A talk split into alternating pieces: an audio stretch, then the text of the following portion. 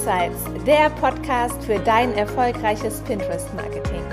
Pinterest ist der geheime Traffic Booster und verhilft dir zu mehr Website-Traffic, Umsatz und Markenbekanntheit. Hier erfährst du alles über unsere Insider-Tipps und News. Sei mit uns einen Schritt voraus und mach Pinterest zu deiner Social-Traffic-Quelle Nummer 1. Bist du schon eine Zeit lang auf Pinterest aktiv und möchtest deinen Account auf das nächste Level bringen? Dann komm in unseren Scana Media Insider Club, der Nummer 1 Weiterbildungsort für Pinterest Fortgeschrittene. Komm mit deinem Pinterest-Ziel jeden Monat mit neuen Fokusthemen und Insider-Tipps ein Stück näher, bekomm Antworten auf deine Fragen in den QA-Calls und tausche dich in unserer Community über Erfahrungen und Strategien aus. Diese Synergien sind unbezahlbar. Lust auf einen Sneak Peek? Dann klicke auf den Link in den Show Notes. Dort geben wir dir einen Einblick in unseren Mitgliederbereich. Herzlich willkommen. Heute habe ich die liebe Lilly im Interview. Und vielen, vielen Dank, dass du da bist schon mal. Sehr gerne. Danke für die Einladung. Und äh, heute wird es um das super spannende Thema geben, wie ich denn jetzt den richtigen Content überhaupt schaffen kann, wie formuliere oder finde ich auch Themen, die, wo ich Blogartikel zu schreiben kann, wie meine Zielgruppe auch richtig anspricht auf Pinterest und wie kann ich dann auch nochmal das Wording speziell anpassen, damit es auch geklickt wird, weil wir wollen ja bei Pinterest im Feed auffallen, wie schaffen wir das mit welchem Content, um die richtige Zielgruppe anzusprechen und auch Klicks zu generieren. Und wer weiß, vielleicht kommen noch irgendwelche spannende Überraschung, äh, Überraschungsthemen äh, dazu. Genau. Und wieso ich Lilly heute auch überhaupt als Interviewgast hier habe, ist äh, auch ganz spannend, weil ich bin ja für die Kunden, für unseren Account auch sehr viel auf Pinterest unterwegs und da kannte ich ihre Pins einfach schon, weil sie, ich könnte fast jeden Pin repinnen für unsere Kunden oder auch für uns, weil es immer so coole Themen sind und die Pins auch so gut formuliert sind. Und dann habe ich letztens auf ihrer Website gesehen, dass sie sich auch genau auf das Thema spezialisiert hat. Und dann dachte ich, okay, perfekter Match. Ich brauche sie im Interview und deshalb bin ich so froh, dass du heute da bist. Und ich bin mir sicher, dass wir ganz viele spannende Tipps hier noch zusammenkriegen werden. Und Danke. Was genau du machst und worauf mhm. du dich spezialisiert hast, das kannst du ja gerne nochmal kurz äh, zusammenfassen, damit da jeder Bescheid weiß. Ja, gerne. Ähm, ich bin seit sieben Jahren schon äh, selbstständig im Content-Marketing-Bereich. Und anfangs waren meine Zielgruppe noch Unternehmen, also MarketingleiterInnen oder ähm, Agenturen. Und für die wollte ich halt Website-Texte schreiben, bloggen etc. Also so hat es begonnen. Und dann habe ich mich in den letzten Jahren immer weiter auf andere Selbstständige fokussiert. Also ich habe meine Zielgruppe geändert, aber Content Marketing und Bloggen und alles, was dazugehört, Social Media, Suchmaschinenoptimierung etc. war immer mein Kernthema. Und ähm, ja, das war die Kurzversion. genau, und ich blogge eben auch schon seit ähm, zehn Jahren, glaube ich. Ähm, also habe auch verschiedene Blogs schon durch, vom privaten Reiseblog als Au pair über, ähm, als ich noch angestellt war in einer Agentur, habe ich für die Agentur gebloggt, ähm, für Kunden gebloggt, für meinen eigenen Blog. Dann habe ich noch einen anderen eigenen Blog aufgezogen. Also viel Blogerfahrung auf jeden Fall. Okay, perfekt. Und wie hilfst du damit jetzt noch Menschen weiter? Was ist so dein Angebot, was mhm. daraus entwickelt hat? Ähm, also ich zeige jetzt eigentlich heute Leuten, wie sie genau das machen können, was ich auch gemacht habe, nämlich durch Suchmaschinenoptimierte Texte, also seien es jetzt Website-Texte oder Blogartikel oder andere Contentformen, im Zusammenspiel mit Suchmaschinenoptimierung und Social Media Marketing wie sie dadurch äh, online neue KundInnen anziehen können. Also wie sie sich finden lassen, anstatt dass sie potenziellen Kontakten nachlaufen müssen oder Kaltakquise machen müssen oder irgendwelche komischen Instagram DMs herumschicken und so oder sich auf Job-Ausschreibungen äh, bewerben oder irgendwelche Billigplattformen nutzen für die Kundenakquise. Also genau, das ist meine Methode, die heißt magnetisches Marketing, wie man eben die Leute zu sich zieht, indem man sich finden lässt online. Okay, super. Und warum ist deiner Meinung nach Content so wichtig? Also man hat ja immer, mhm. wenn ich jetzt starte und ich will Kunden gewinnen, dann habe ich ja zig Möglichkeiten. Aber warum sollte ich jetzt mit Content starten? Ich könnte mhm. ja auch nur meine Dienstleistung auf der Website haben, aber ohne Blogartikel. Was ist ja. jetzt der entscheidende Unterschied? Ja.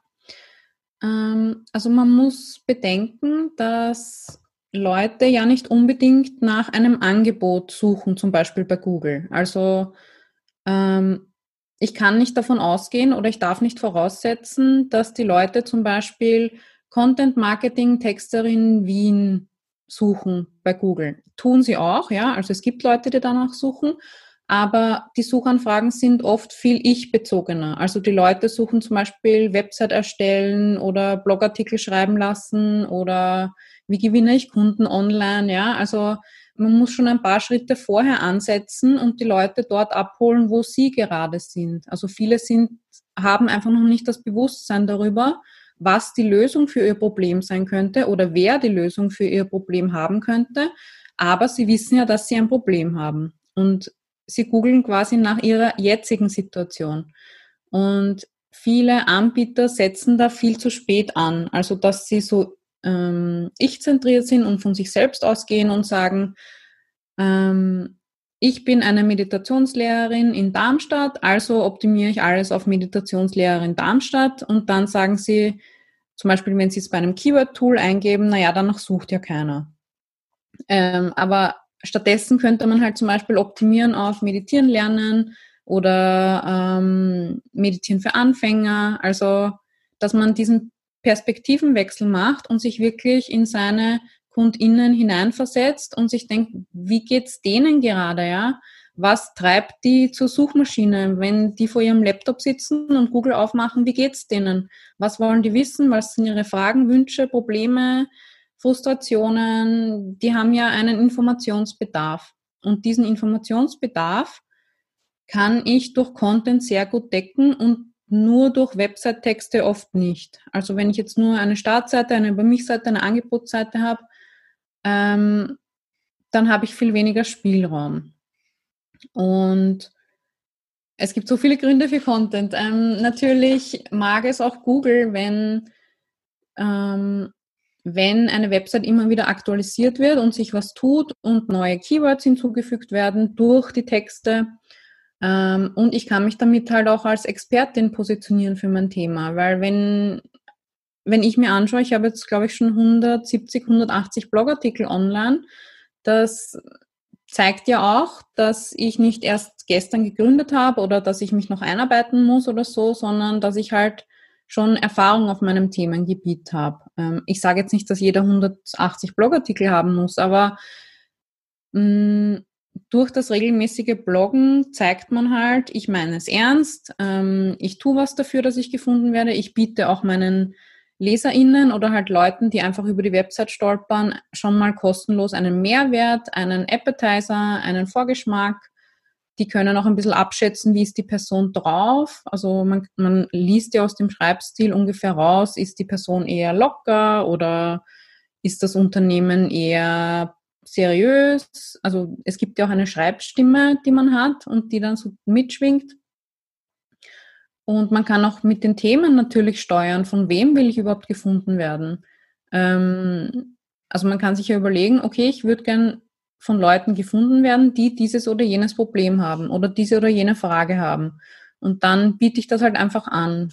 Und das, dadurch ist es auch eine nachhaltige und langfristige Strategie, weil ein Blogartikel, den ich einmal geschrieben habe, der bleibt ja für immer quasi online und auffindbar. Und ein Artikel, den ich vor drei Jahren geschrieben habe, der kann heute über Google von einer Person gefunden werden und ich muss nichts dafür tun.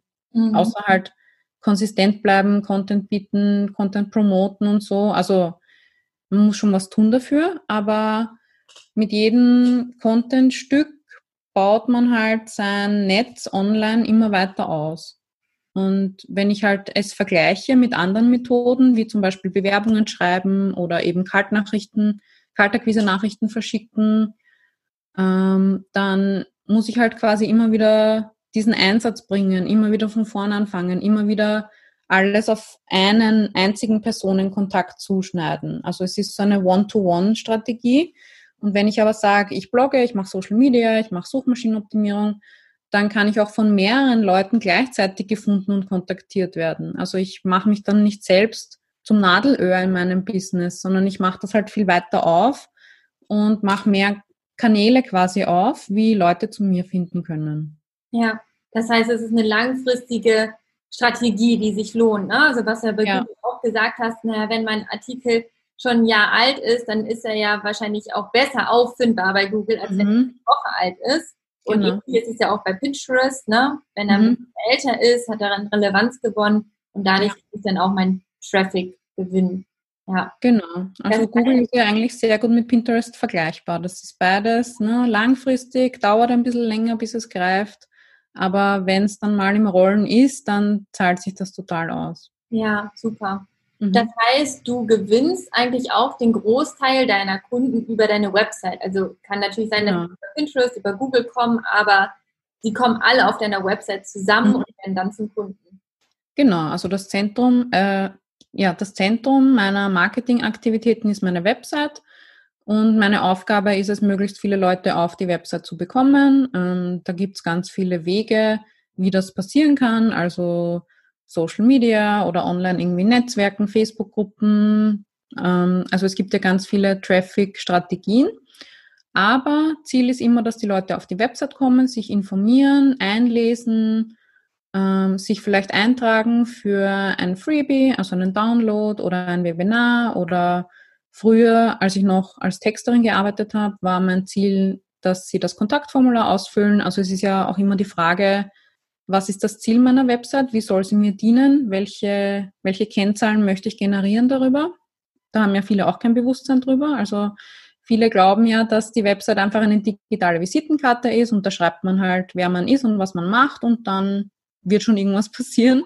Also sie überlassen halt den BesucherInnen selbst, was sie jetzt tun sollen. Sollen sie eine E-Mail schreiben oder sollen sie anrufen oder ein Kontaktformular ausfüllen oder wie ist jetzt eigentlich, wie kommt die Zusammenarbeit zustande oder der Kontakt? Das kann man halt alles auch vorgeben und forcieren. Ja, okay. Ja, ich glaube, das ist echt so ein Punkt, den ganz, ganz viele unterschätzen und mhm. das ist halt allein als Basis das zu haben für die ganzen Traffic-Strategien, äh, ja. die ich habe, dann natürlich auch Vertrauen aufzubauen. Also es ist ja auch mhm. für Pinterest es ist eine mega wichtige Grundlage, einen guten Blog zu haben. Wenn ich jetzt ja. einen Online-Shop habe mit ganzen Produkten und Bildern, dann ist es eher zweitrangig. Aber für die meisten Nischen und Themen ist es einfach extrem wichtig, weil ich will Bedürfnisse ansprechen, Probleme lösen und so baue ich dann natürlich Vertrauen auf zu meiner Person. Das heißt, es geht ja im ersten Schritt ja auch gar nicht, wie du vorhin gesagt hast, gar nicht um mich, was mache mhm. ich, sondern erstmal helfe ich dir bei deinem Bedürfnis, eine mhm. Lösung zu finden, weiterzukommen. Dadurch baue ich Vertrauen auf. Und wenn du jetzt überzeugt hast mit gutem Content, wenn du mir weitergeholfen hast, dann gucke ich, ach, wer ist denn die Lilly eigentlich? Was macht die denn? Genau. Cool, mega gutes Angebot. Ich, ich trage mich vielleicht erstmal in den Newsletter ein, um mhm. weiter von ihr Informationen zu erhalten und langfristig werde ich dann vielleicht eben auch Kundin. Ne? Also genau, ja. So die Customer Journey, die dann auch weitergeht. Und, genau. Aber wie finde ich denn jetzt auch die richtigen Blogartikel? Oder mhm. woher weiß ich jetzt auch, welche Bedürfnisse haben sie und wie mhm. kann ich dafür genau den richtigen Content kreieren, wenn ich jetzt mhm. noch gar keinen Blog habe zum Beispiel? Mhm. Also der aller, allererste Schritt ist mal, sich zu überlegen, was biete ich überhaupt an und für wen und sich dann zu überlegen, okay, diese Zielgruppe oder noch spezifischer, diese eine Person, diese Traumkundin, diesen Traumkunden oder diesen Avatar, den ich mir überlegt habe, ähm, also die Personen, die ich anziehen möchte, ähm, was, was ist deren Lebensrealität? Was ist gerade los bei denen? Welche Fragen haben die in Bezug auf mein, ähm, nicht mein Angebot, sondern auf mein, mein Thema und alles, was so dazugehört? Was wollen die erreichen? Ähm, und dann gibt es halt verschiedene Wege, wie man das herausfinden kann. Zum Beispiel natürlich eine Keyword-Recherche. Also kann man ja sowohl bei Google selbst als auch bei Pinterest einfach schauen, was wird mir vorgeschlagen. Dann gibt es auch noch Tools wie den Keyword Finder zum Beispiel oder Ubersuggest, wo man noch mehr Daten rauslesen kann. Zum Beispiel, wie oft wird diese Suchanfrage ähm, gesucht pro Monat. Wie schwierig ist es dafür, auf Seite 1 bei Google zu ranken? Also das zeige ich halt auch alles meinen KundInnen. Ähm, man kann natürlich auch einfach Content von anderen recherchieren, also schauen, was gibt schon zu meinem Thema, worüber sprechen andere, ähm, vielleicht auch bei anderen Blogartikeln Kommentare lesen, welche Fragen werden dort gestellt, was ist noch offen geblieben, mal anschauen, wer ist zum Beispiel auf Seite 1 bei Google für gewisse Suchanfragen. Ähm, es gibt ja einen Grund, warum diese Suchergebnisse, diese Seiten so weit vorne gerankt sind, weil sie halt von vielen NutzerInnen der Suchmaschine anscheinend als die beste Antwort bewertet wurden für diese Suchanfrage in Form von ihrem Nutzungsverhalten, also wie lange bleiben die auf der Seite, teilen sie das, kommentieren sie das, wie interagieren sie mit dem Content. Ähm, Amazon-Bücher schauen, welche, welche Bücher könnte meine Zielgruppe lesen und dann wieder bei den Bewertungen lesen. Womit waren die Leute unzufrieden? Was ist offen geblieben? Welche Fragen haben sie noch? Was hat ihnen gut gefallen? Ja, also man, man muss schon in die Welt eintauchen von diesen Personen und wirklich versuchen, die zu verstehen und ähm, ja, die zu verstehen. Äh, was man auch machen kann, ist, dass man zum Beispiel auch selbst Umfragen macht. Also in vielen Facebook-Gruppen gibt es ja die Möglichkeit, dass man ähm, eine Umfrage posten kann oder also bei, bei Facebook selbst ne, zum Abstimmen. Es gibt auch verschiedene Tools, mit denen man kostenlos Umfragen erstellen kann und dann teilt man einfach den Link zu dieser Umfrage und sammelt so Daten.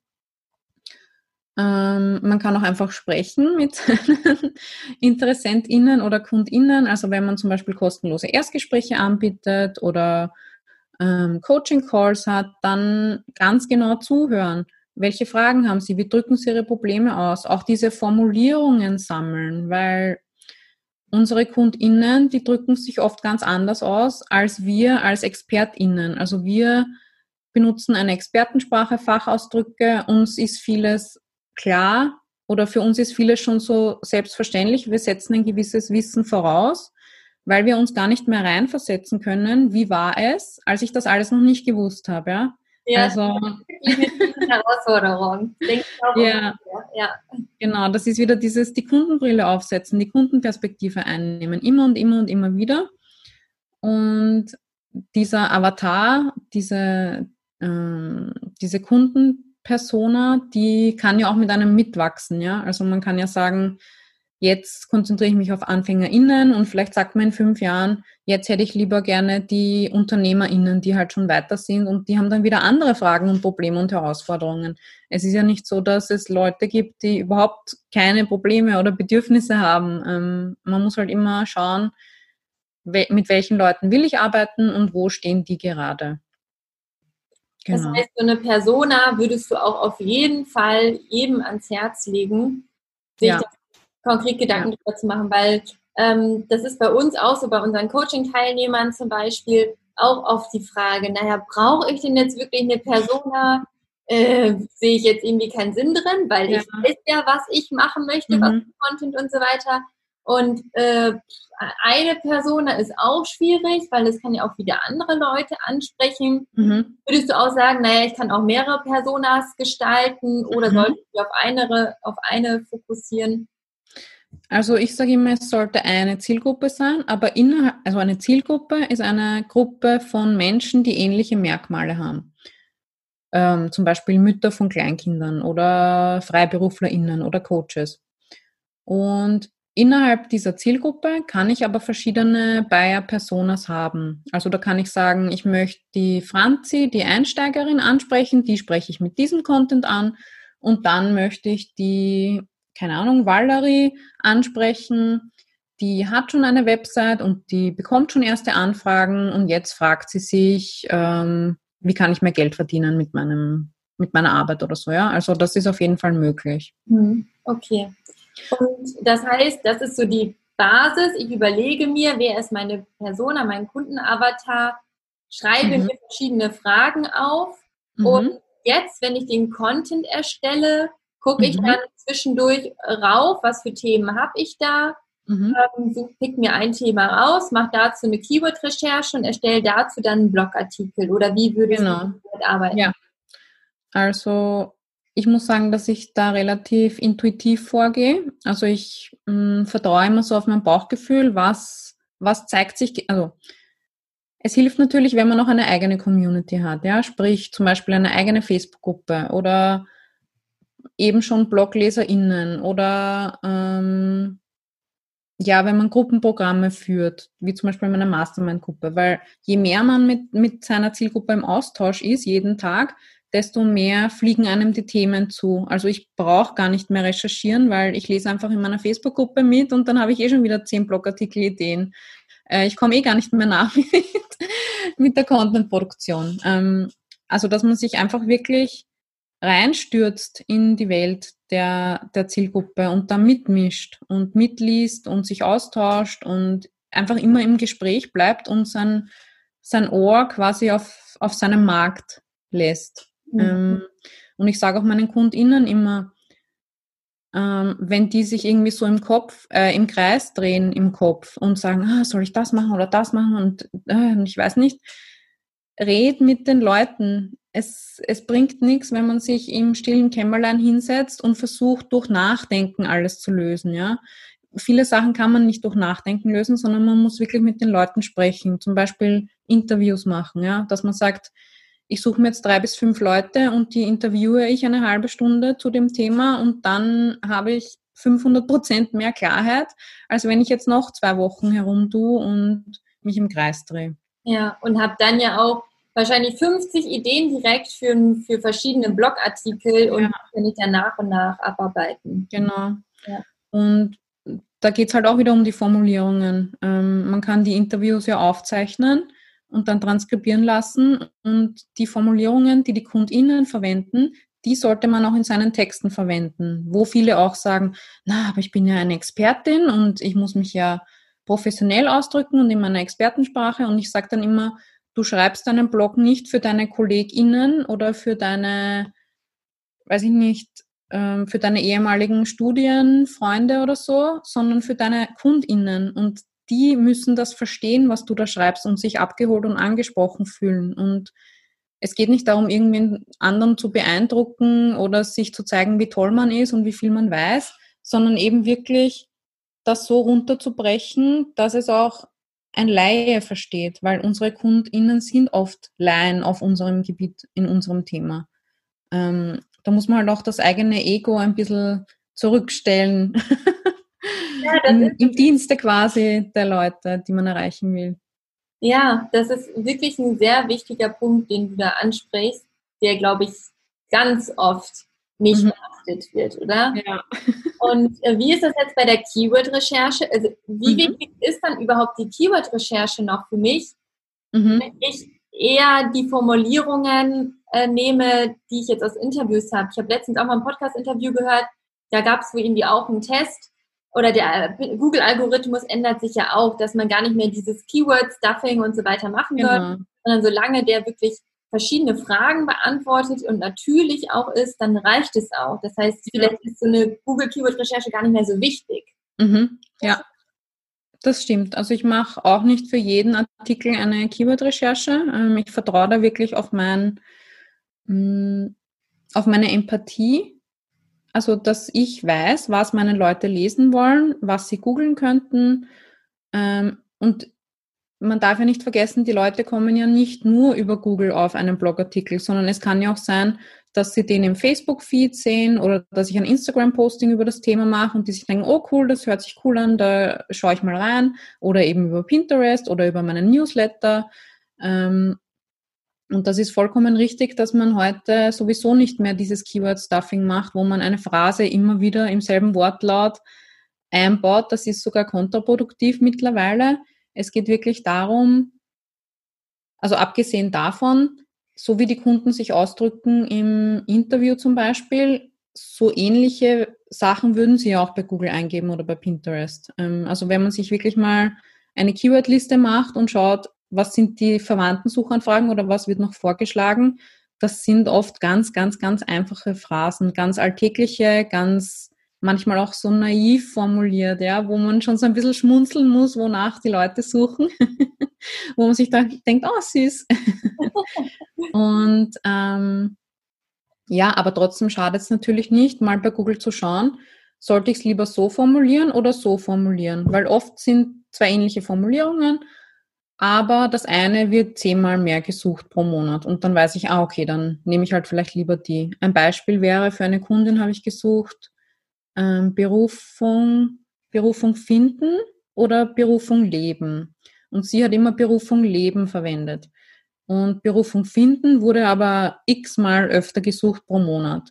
Mhm. Und ich glaube, ihr Hintergedanke war, naja, Berufung leben, ähm, da, da sind die vielleicht schon ein Stückchen weiter oder ich möchte nur mit denen arbeiten. Also mm, ich habe sie dann gar nicht gefragt, ich habe einfach gesagt, nehmen mal lieber Berufung finden.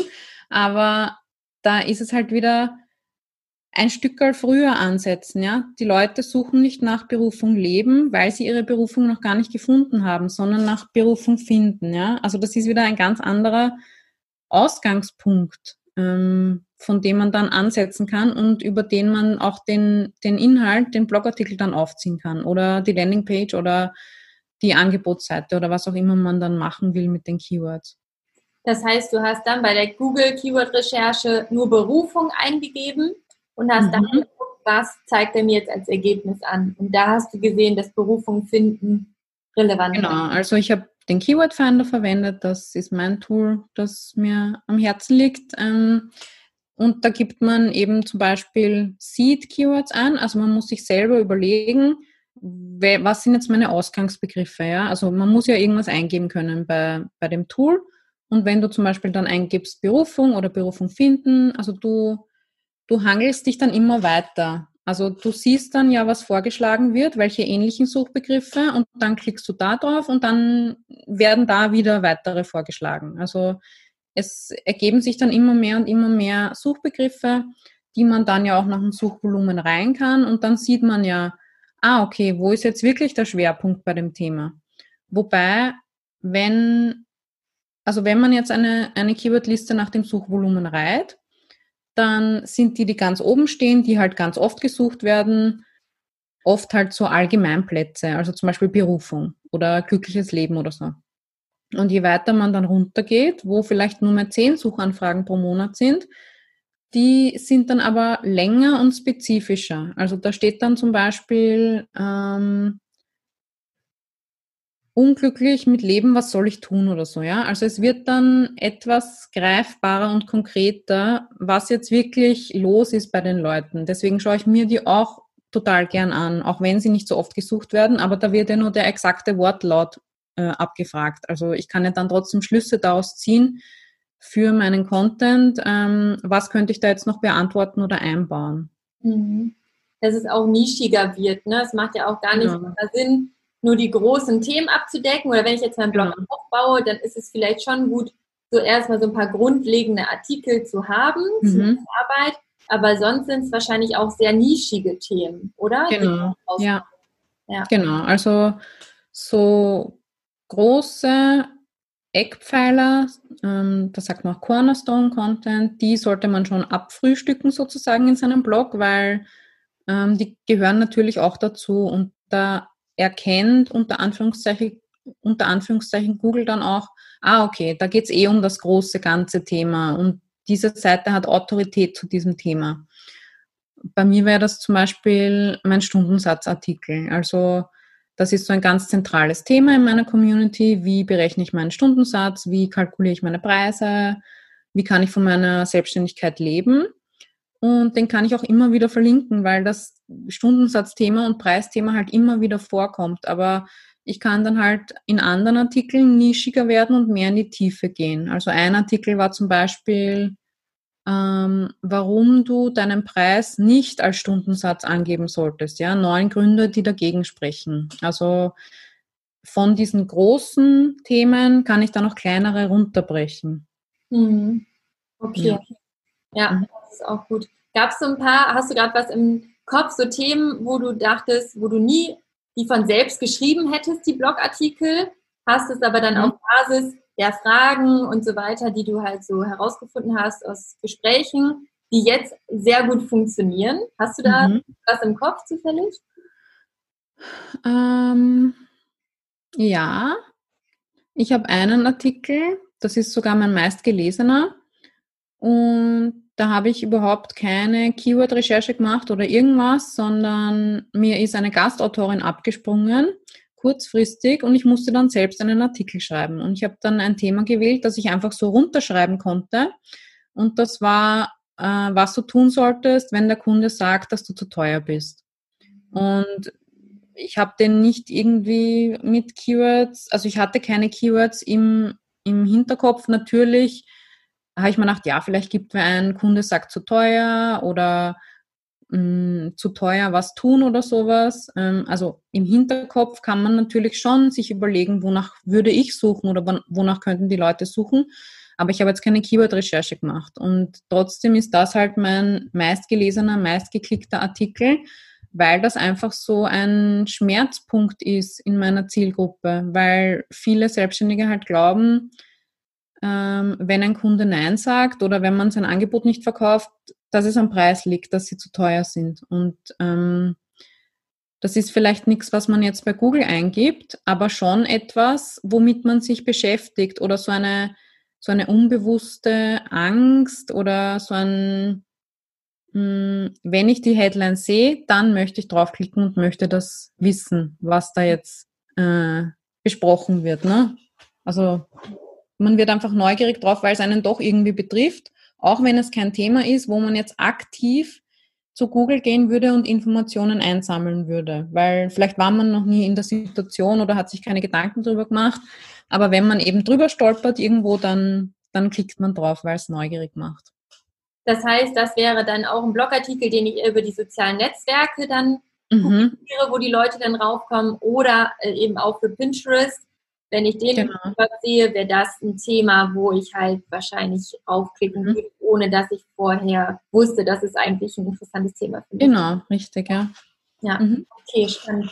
Und wenn wir jetzt mal den Bogen zu Pinterest rüberkriegen, ja. erstmal, wie wichtig ist Pinterest überhaupt für dich und mhm. welche Rolle spielt es bei dir auch in deinem ganzen Workflow?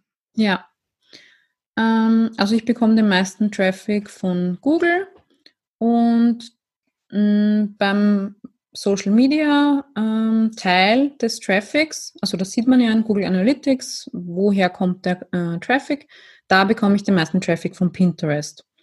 Und ähm, ich habe auch eine Freelancerin, die das für mich betreut. Also am Anfang habe ich selbst gemacht mit ähm, Tailwind und so weiter, aber das ist auch etwas, was man sehr gut auslagern kann. Also sie weiß, wie sie die Titel texten soll, mit Keywords eben drinnen oder ähm, ja, dass es halt zum Klicken anregt. Also nicht jetzt den Titel im Bild, ähm, den texte ich, der geht ja vom Blogartikel aus, aber eben das Anklickbare dann quasi beim Pin, also die Pin-Beschreibung. Ah ja, okay. Und genau, sie macht das für mich und ähm, ich bin zufrieden. Ich kann nicht so wirklich Rückschlüsse ziehen, ob jetzt oder wie viele KundInnen wirklich von Pinterest kommen. Aber ich sage mal, solange am Ende des Tages die Umsatzzahlen passen und die Anfragen und die Newsletter-Anmeldungen etc., bin ich auch nicht so der Typ, der jetzt jeden Tag die Zahlen kontrolliert und schaut und auswertet und so. Also das ist auch nicht so meine Stärke und mein Interesse, sondern ja, solange es am Ende des Tages passt, denke ich mal, ja, es wird schon alles richtig sein, wie ich es mache und solange die Ergebnisse passen, muss ich da nicht herumdoktern überall. Ja, genau. ja, es ist auch immer wichtig, mehrere Kontaktpunkte zu schaffen. Richtig, ja. Selbst wenn sie dich von Instagram kennen und bei Pinterest wiedersehen, dann bauen sie trotzdem nochmal mehr Vertrauen zu dir auf. Ja. Und ich meine, wenn du schon so guten Content hast, du steckst viel Energie in den Blogartikel, mhm. dann ist es natürlich die ideale Basis. Und wenn ich das jetzt nur noch aufbereiten muss für Pinterest, ja. Also, na, man muss ja irgendwie das Maximale auch immer aus seinem Content rausholen. Ja. Und dafür eignet sich das natürlich gut. Ja. Genau, also die Blogartikel habe ich ja sowieso. Dann, äh, wir machen auch für jeden Blogartikel mindestens drei Pins und auch Videopins und Storypins haben wir jetzt ausprobiert, aber die darf man jetzt nicht mehr machen oder die gibt's nicht mehr, leider. Und ja, wir probieren viel aus. Ähm, der Content wird ja sowieso erstellt. Wir recyceln dann die Pinterest-Bilder zum Beispiel auch für Instagram oder mal auf Facebook posten. Also man kann ja ähm, den Content vielfältig wiederverwerten. Das ist ja. nicht so viel Aufwand eigentlich. Ja, ja, das ist super. Mhm. Und wenn ich jetzt meinen Pin erstelle, also du äh, hast eben gesagt, du nimmst dann immer die Blogartikel-Überschrift für den Pin. Oder variierst du das auch manchmal? Dass, dass ähm, na, also es gibt auch da noch mehrere Überschriften, genau. Ja, also pro Blogartikel gibt es drei bis vier Pins mit drei bis vier verschiedenen Überschriften. Okay. Ja. Und das ist ja so das Wichtigste bei Pinterest, jetzt so eine knackige Überschrift zu haben mhm. und auch nicht nur in dem Pin-Titel, sondern wirklich auf dem Design schon drauf. Ähm, ja. Dass ich mich auch abhebe und die Leute, das sehen sie natürlich als erstes, dass sie darauf klicken. Hast du so bestimmte Wording-Tipps? Was, also wie kann ich wirklich so einen knackigen Titel formulieren, der mhm. klickstark ist? Gibt es da mhm. so paar Tipps, die wirklich ja einem das Leben stark erleichtern, weil aus unserer Kundenarbeit wissen wir, das ist ein großer Painpoint, ähm, mhm. dass wissen, wie soll ich das jetzt formulieren. Deshalb äh, sind sie da immer über Tipps sehr, sehr dankbar. Ja, also ähm, ich arbeite ja seit zehn Jahren oder so als Texterin, ja, und meine ersten Headlines waren auch nicht perfekt. Also ich glaube, das erste ist mal, dass man sich frei macht davon, dass dass alles immer gleich funktionieren und perfekt sein muss. Ja, es ist auch einfach eine Übungssache. Texten ist ein Handwerk und man wird mit der Zeit immer besser. Also das möchte ich mal vorausschicken. Und ähm, es gibt natürlich Headline-Vorlagen, die man verwenden kann, also wo man einfach nur quasi sein Thema einsetzt. Ich habe auch einen Blogartikel drüber, den habe ich jetzt hier mal aufgemacht. Cool. Ähm, wo es auch so Schlagwörter gibt, die, die einfach Aufmerksamkeit erregen. Also der, mm, die Funktion einer Headline ist ja Aufmerksamkeit erregen, neugierig machen, zum Klicken anregen. Und wie schaffe ich das? Indem ich schon in der Headline einen Nutzen, einen Vorteil, einen Mehrwert, eine hilfreiche, einen hilfreichen Inhalt oder eine hilfreiche Antwort verspreche. Also eigentlich ist eine Headline ein Versprechen und das muss dann natürlich im Content auch eingehalten werden. Also nichts ist schlimmer, als auf einen Artikel zu klicken und da wird irgendwas versprochen und dann findet das gar nicht statt im Text. Also das muss halt gegeben sein. Und ähm, ich glaube, da gibt es zwei Komponenten. Einerseits, dass natürlich das Thema interessant ist für die Leute, die ich ansprechen möchte. Also dass es ein Thema ist, mit dem Sie sich auch beschäftigen, was Sie sich auch fragen, eben zum Beispiel, wie kann ich eigentlich meinen Stundensatz berechnen, damit ich davon leben kann. Also Sie müssen sich irgendwie wiederfinden können in dieser kurzen Formulierung, in dieser Headline. Eben indem ich Wörter verwende, die Sie auch verwenden. Oder ähm, ja, indem ich eben ganz gezielt diese Probleme, Fragen, Wünsche, Bedürfnisse, Frustrationen anspreche. Und der zweite Punkt ist dann tatsächlich, wie es wirklich formuliert ist. Also, und da kommen dann die Headline-Vorlagen ins Spiel, wie zum Beispiel, was immer gut funktioniert, sind solche wie du Headlines, also wie du deinen Stundensatz berechnest oder wie du reagierst, wenn der Kunde das und das sagt. Also ich gehe jetzt von meinem Business aus mit den Beispielen.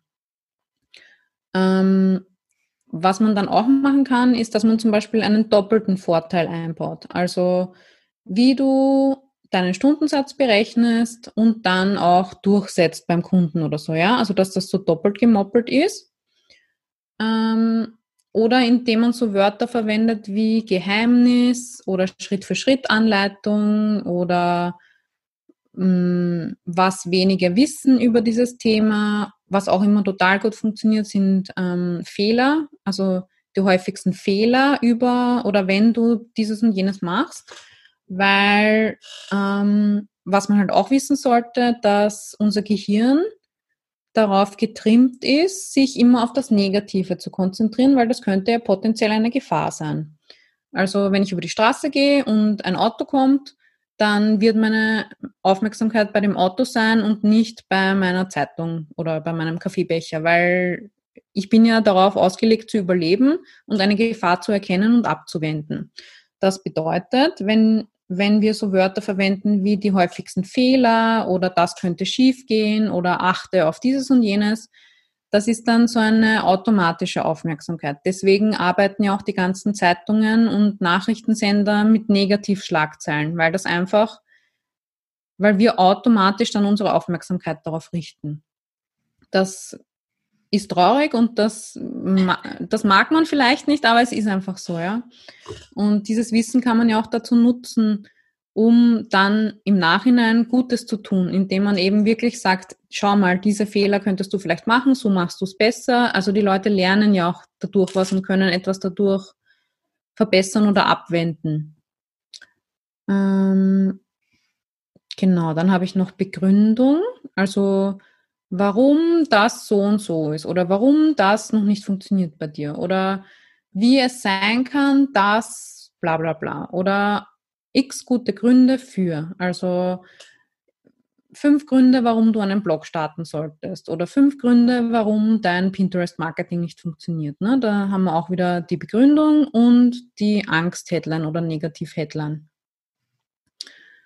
Ähm, Listen funktionieren auch ganz toll. Also wenn eine Zahl in der Headline vorkommt, zum Beispiel die Top 10 Pinterest-Tipps oder die sieben beliebtesten Blogartikel, Headlines oder diese drei Wege musst du kennen, um XY-Ziel zu erreichen, also wirklich nummerierte Listen und dann auch in der Headline eine Nummer ähm, unterbringen und auch im Blogartikel Text dann wirklich die Tipps nummerieren. Also oft sieht man eine Headline, wo eine Zahl drinnen ist, aber dann im Text sind die, die, die Nuggets, also die Wissens, Absätze nicht nummeriert. Und das, mm, das bringt einen dann auch wieder ein bisschen raus, ne? weil das Gehirn sucht dann, ah, wo sind jetzt die drei Tipps, ja, und man findet es nicht sofort. Also da auch wirklich mit den Zahlen arbeiten, auch wenn es jeder macht, ja. Also viele sagen dann, na ja, aber das macht ja jeder und das will ich nicht machen. Naja, es gibt doch Gründe, warum es jeder macht, weil es halt gut funktioniert und weil die Leute halt auch ungefähr abschätzen wollen, was erwartet mich jetzt da in dem Artikel? Weil wir wollen ja nicht irgendwo draufklicken, wo wir dann keine Ahnung haben, was uns erwartet, wie lange das jetzt dauert, das zu lesen, was da jetzt für uns enthalten ist, sondern wenn ich sage, ähm, zum Beispiel sieben Wege, dich von deinem Mitbewerb abzuheben, dann wissen die Leute, es sind sieben Wege und nicht 25. Also ich kann dann schon ungefähr abschätzen, geht der Artikel jetzt in die Tiefe bei wenigen Wegen oder wenn ich 25 Wege habe, okay, dann werden es halt 25 Wege sein und dann vielleicht ein, zwei Sätze dazu, ja. Also wo ich eher so eine Breite aufzeige. Also ich kann damit steuern, Tiefe, Breite, wie lange wird es ungefähr dauern, den zu lesen. Also es ist ja auch gut für die LeserInnen, wenn eine Nummerierung oder eine Zahl drin steht, weil das ihnen auch einfach Orientierung gibt. Also wieder, da muss man ein bisschen vom eigenen Ego weggehen und sagen, oh, alle anderen machen das auch. Ja, es ist halt auch gut für die LeserInnen. Und warum sollte man es dann nicht machen? Ähm, genau, Schritt für Schritt Anleitungen. Was auch gut ist, wenn man die Zielgruppe anspricht im, oder benennt in der Headline. Also wenn man sagt, ähm, die fünf besten Pinterest-Tipps für Coaches zum Beispiel. Also wenn, wenn die Person wirklich erkennen kann, ah, okay, das ist ja genau für mich geschrieben, da muss ich sofort draufklicken. Also die Person muss sich immer wieder erkennen können. Dafür genau. ist es wieder wichtig, die Zielgruppe zu kennen. Ja. ja, es fängt alles eigentlich damit an, weil wenn ich nicht weiß, wen ich erreichen will, dann wird alles irgendwie ein bisschen im Sand verlaufen, weil wenn ich keine Klarheit darüber habe, dann kann ich auch keinen Content dazu produzieren, weil ich weiß ja gar nicht, wen, wen möchte ich jetzt erreichen damit, was suchen die, was interessiert die. Mhm. Genau, dann habe ich noch Fragen. Also wenn man eine Frage stellt in der Headline, dann macht das ja auch beim Gegenüber was auf. Also die wollen ja dann die Antwort auch erfahren. Oder die Frage begleitet sie dann vielleicht und, und dann sagen sie, ja, jetzt würde ich aber schon gern wissen, was die Antwort ist. Oder ob ich da irgendwas falsch mache zum Beispiel. Also da kann man ja auch wieder in Verbindung mit einer Fehler-Headline zum Beispiel arbeiten. Machst du diese fünf Fehler bei deinem Content Marketing? Mhm. Ähm, was auch noch gut ist, wenn man, wenn man in der Headline vermittelt, dass es ganz einfach und ganz schnell zum Beispiel geht, dieses Wissen jetzt zu erwerben oder irgendwas umzusetzen oder dass es mir halt durch diesen Content total einfach gemacht wird, irgendwas zu tun. Also wie du schnell und einfach XY oder zehn schnelle Tipps zu bla bla. Also niemand will ja sich mehr Arbeit machen oder dass es lang dauert oder dass es kompliziert ist, sondern man darf ruhig auch andeuten, eben schnell, einfach, leicht. Ähm, oder das ist alles, was du über XY wissen musst. Also, na, wir sind alle bequem und ähm, ja, die Aufmerksamkeitsspanne wird immer kürzer und wenn, wenn ich da irgendwas habe, was mir verspricht, irgendwas total einfach zu machen, dann ist das auch so eine automatische Aufmerksamkeit. Genau. Ähm, ja, Ängste kann man ansprechen. Also auch so Wörter wie Vorsicht oder Warnsignal, da sind wir wieder in diesen Negativschlagzeilen, Hindernis, Frustration und so weiter. Und ähm, wie gesagt, dieses Versprechen zu geben, ja, was wird für mich besser oder einfacher oder anders, wenn ich jetzt diesen Artikel lese? Also was, was ist auch so das Ergebnis, dass man schon ein bisschen aufs Ergebnis hin, hinweist im, in der Überschrift. Also da gibt es ganz viele Punkte, bei denen man ansetzen kann und ähm, wo man auch einfach mal rumprobieren kann. Ne? Was wird geklickt, was wird gelesen, ähm, man kann auch zu jedem Blogartikel eben mehrere Überschriften erstellen und gerade mit Pinterest kann man dann gut testen, was kommt gut an, was kommt nicht gut an. Ähm, und es ist auch wirklich einfach Übungssache. Also je länger man dabei ist, je mehr Content man erstellt, desto mehr kriegt man auch selber ein Gefühl dafür, was, was gut funktioniert, was gut ankommt. Ja, Super, ja, das waren echt sehr, sehr gute äh, Tipps, auch so für Formulierung. Ich finde, manchmal braucht man halt einfach nur so, ein, so eine Vorlage, wo man sich noch mal ein bisschen orientieren kann und ja. dann so, ach ja, ne, fehlt die mhm. Halt einfach in dem Moment. Mhm. Und ähm, deshalb ist dein Blogartikel äh, bestimmt sehr, sehr interessant für alle, die sich das jetzt auch anhören.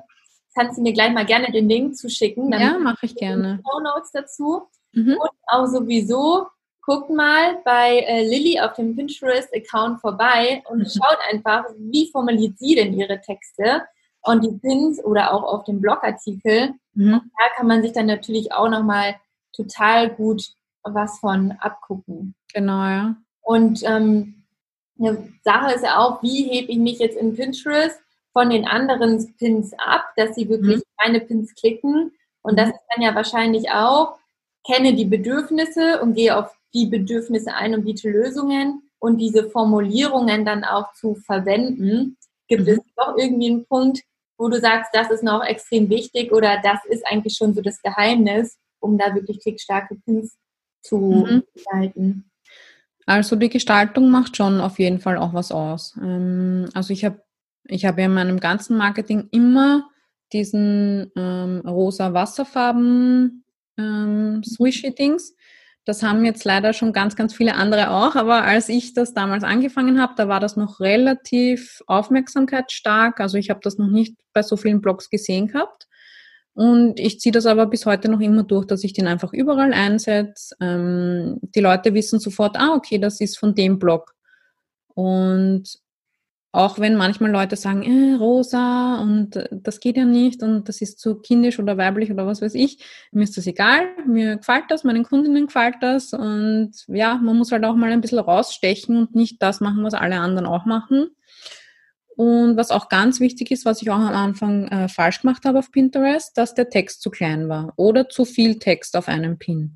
Also es muss wirklich beim schnell drüber scrollen, auch auf einem Handy-Display, sofort gut lesbar sein und es muss sofort klar werden, worum geht's da, was habe ich davon, wenn ich da jetzt draufklicke ähm, und eben, dass man es auch einfach von der Schriftgröße her, von der Schriftfarbe, von der Schriftart her lesen kann. Und natürlich sollten auch die Farben und Schriften immer gleich sein. Also das sehe ich auch bei ganz vielen, dass jeder Pin anders ausschaut, jedes Blogartikelbild schaut anders aus, jeder Instagram-Post.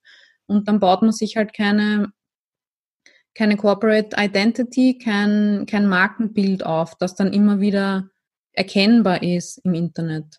Ja, war nochmal ganz wichtig. Ich finde auch bei dir ähm, habe ich auch direkt diesen äh, rosa Wasserfarbenverlauf mhm. im Kopf. Das Design ist, äh, du hast einen Wiedererkennungswert. Es ist simpel gestaltet, aber du weißt immer, hey, das sind deine ja. Pins. Und auch wenn sie nochmal unterschiedlich irgendwie aufgebaut sind. Mhm. Aber ähm, ja, ist auch nochmal extrem wichtig. Da weiß man direkt, was sind deine Pins. Ja, es sollten halt so wieder, wiederkehrende Elemente sein. Ob das jetzt so ein Wasserfarbending ist oder irgendein Background oder eine Farbe oder eine Schriftart oder die Bildsprache ist ja auch ähnlich bei meinen Fotos. Ne? Also es sind immer solche Laptop-Bilder oder irgendeine Lebenswelt, eine schicke, wo meine KundInnen sich vielleicht auch gut darin sich selbst vorstellen könnten, wo sie sich wohlfühlen. Also nicht bei jedem Design wieder was Neues ausprobieren. Ja, ja, genau. Super.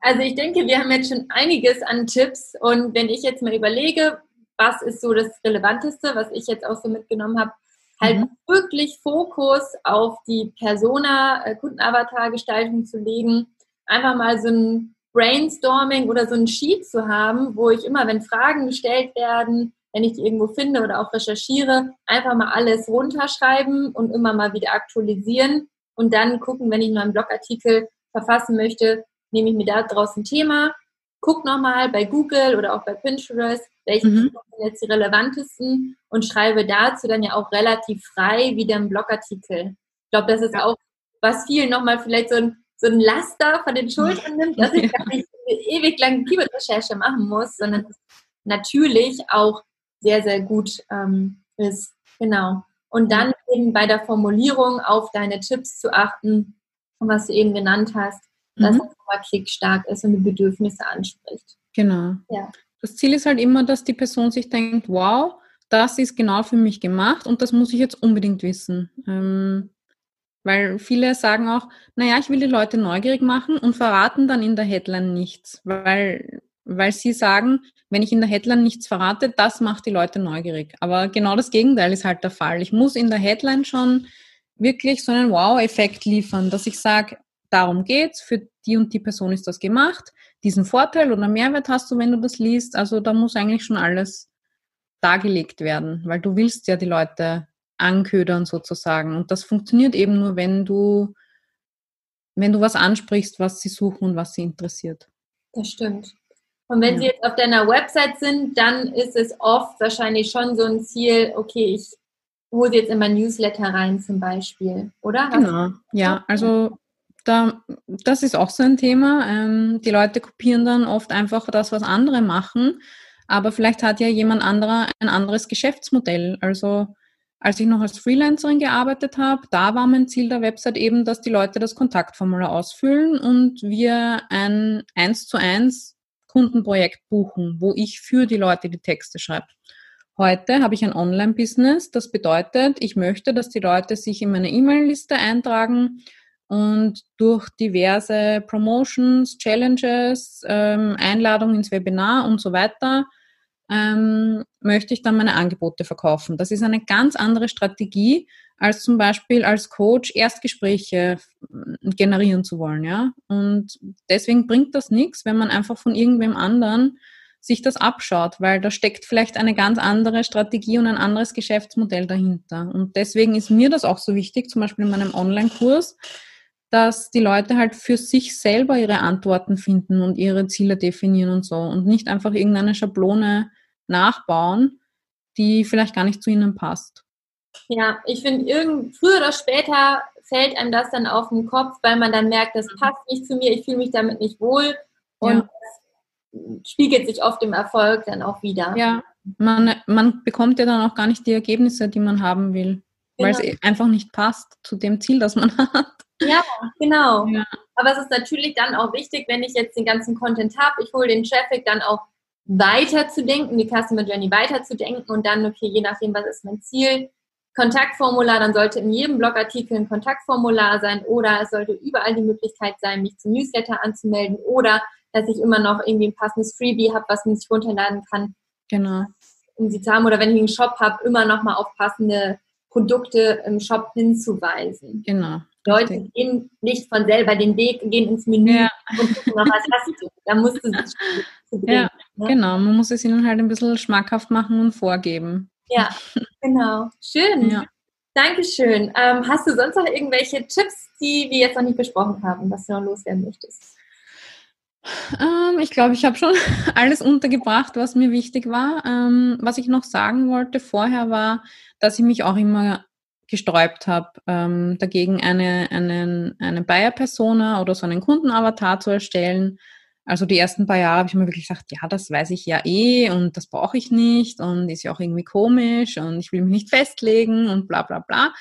Und irgendwann habe ich dann aber gemerkt, es gibt halt einen Grund, warum alle das empfehlen und alle machen. Ähm, also da habe ich dann auch mein eigenes Ego wieder zurückstellen müssen. Und seit ich halt wirklich so eine Klarheit darüber habe, wen ich ansprechen will, wie ich sie ansprechen will, wie ich mit den Leuten arbeiten will, etc., ähm, da ist dann erst alles so richtig losgegangen bei mir. Also auch wenn man sich dagegen sträubt, einfach mal ausprobieren, einfach mal machen. Ähm, es geht auch nicht darum, ob die Person blonde Haare hat oder einen Hund, sondern eben wirklich um diese, um diese Lebenswelten und diese Charaktereigenschaften oder Merkmale und diese ganzen psychografischen Merkmale, nicht die demografischen, wo sie wohnen und so, was die Leute ja immer glauben, ne? Ja, aber da, ich, ich will ja nicht nur mit Leuten arbeiten, die in Berlin wohnen und drei Kinder haben. Ja, das ist ja komplett unwichtig. Das ist ja nur, damit man sich eine Person vorstellen kann.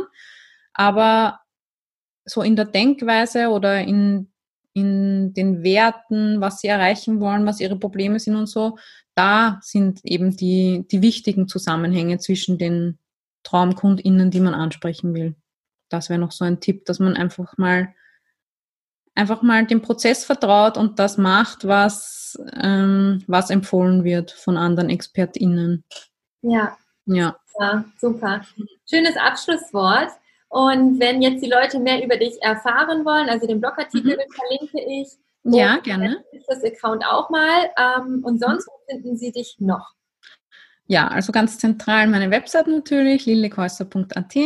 Ich biete auch ein kostenloses Online-Training an über meine Methode, also wie man wirklich online gefunden wird von seinen TraumkundInnen.